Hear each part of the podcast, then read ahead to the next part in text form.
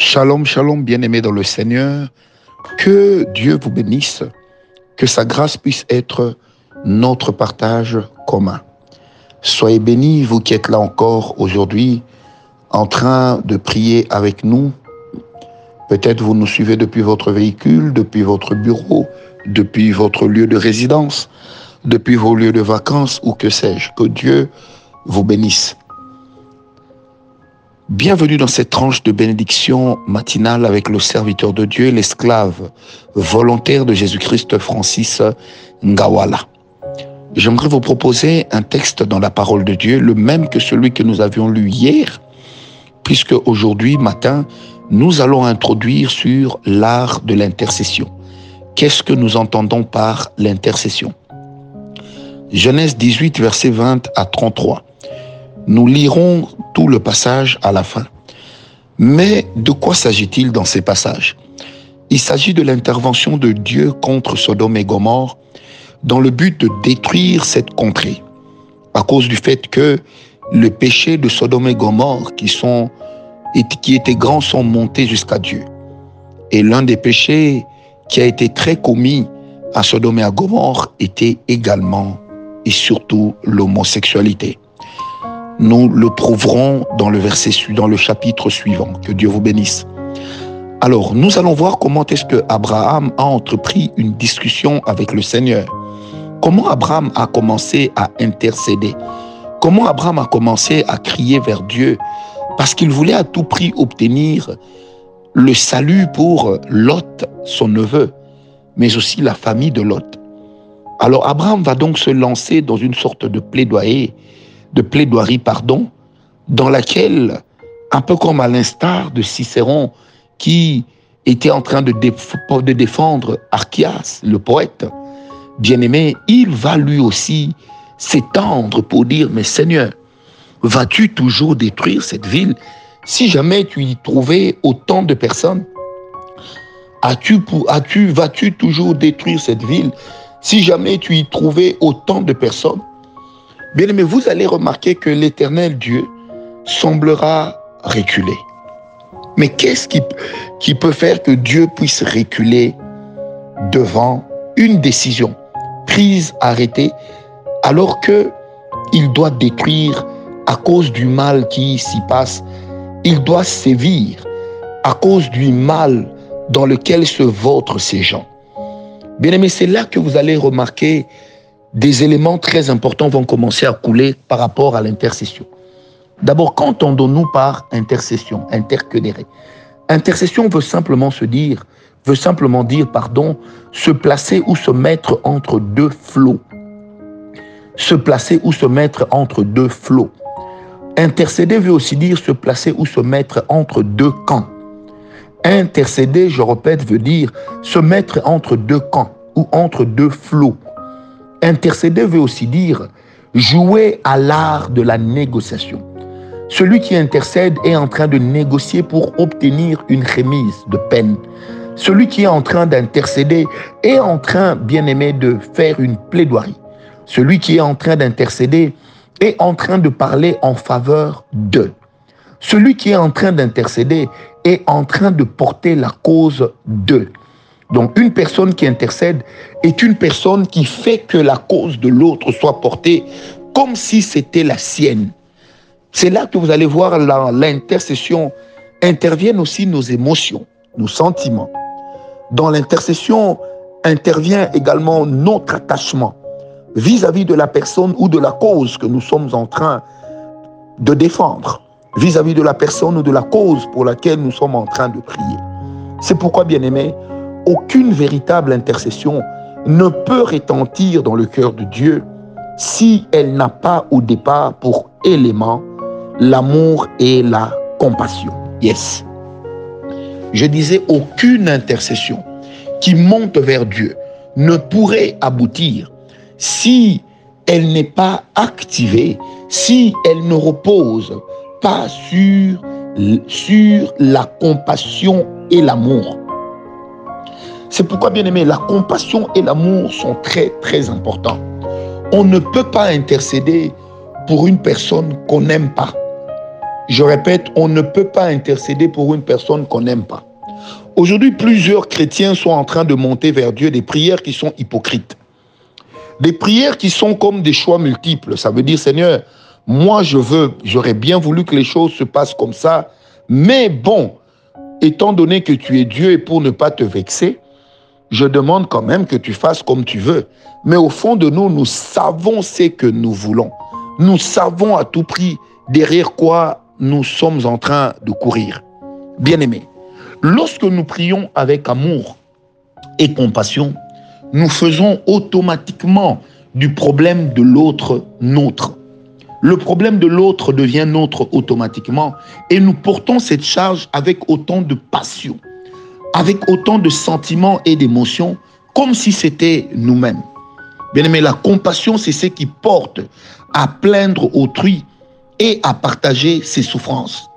Donc lorsqu'on a de la compassion pour quelqu'un, on doit d'abord avoir de l'amour et de la sympathie pour la personne.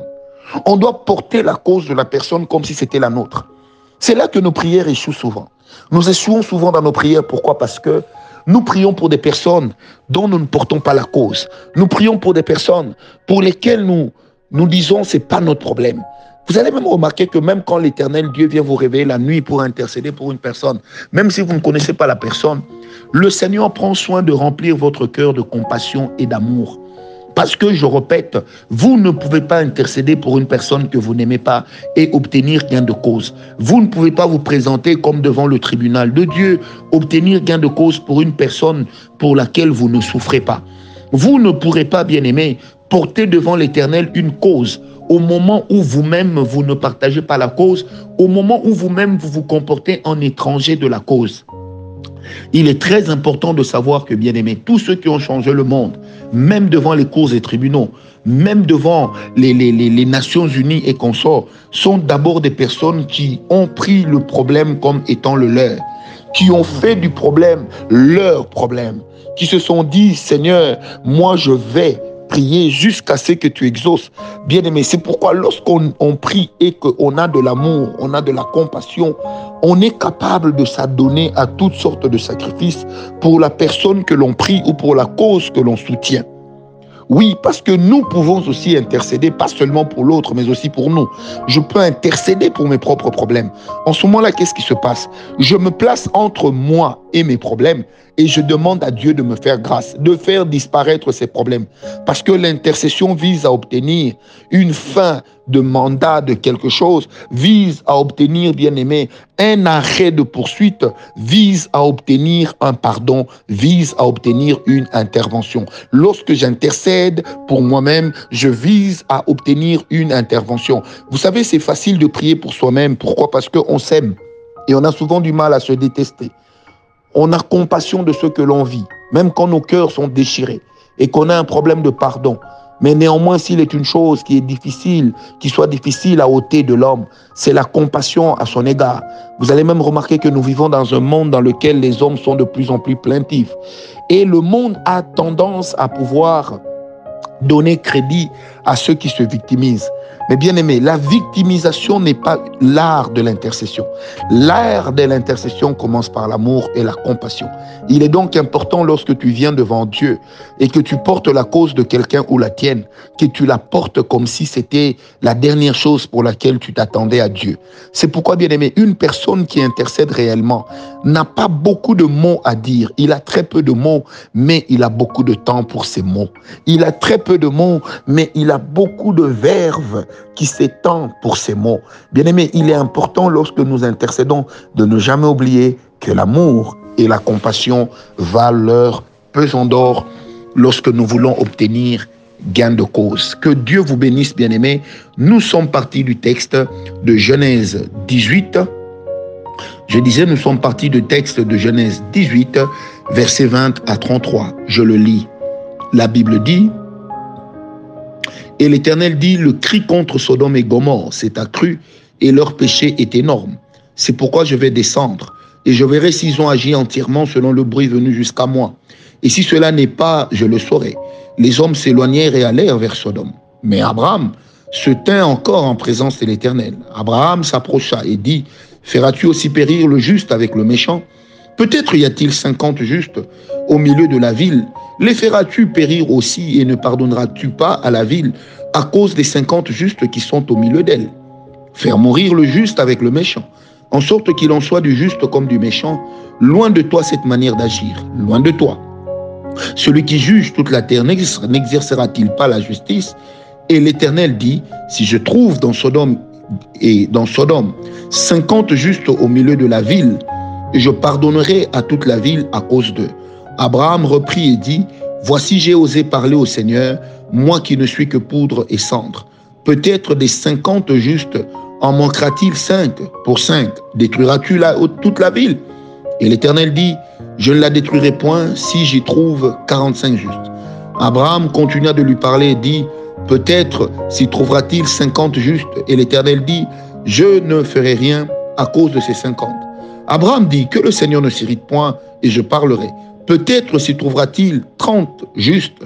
Et l'Éternel dit, je ne ferai rien si j'y trouve trente justes. Abraham dit, voici j'ai osé parler au Seigneur.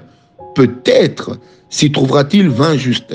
Et l'Éternel dit, je ne la détruirai point à cause de ces vingt justes. Abraham dit que le Seigneur ne s'irrite point et je ne parlerai plus que cette fois. Peut-être s'y trouvera-t-il dix justes.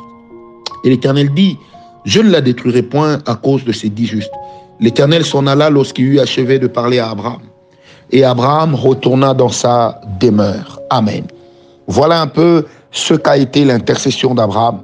Il a intercédé parce qu'il y avait compassion des justes, parce qu'il y avait l'amour, entre guillemets, pour les justes qui s'y trouvaient.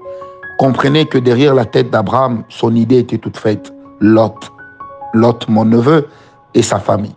Bien-aimé, je reprends pour pour aujourd'hui, sans amour et sans compassion, votre intercession est vaine. Quand vous priez, aimez. Quand vous intercédez, compatissez. Que Dieu vous bénisse.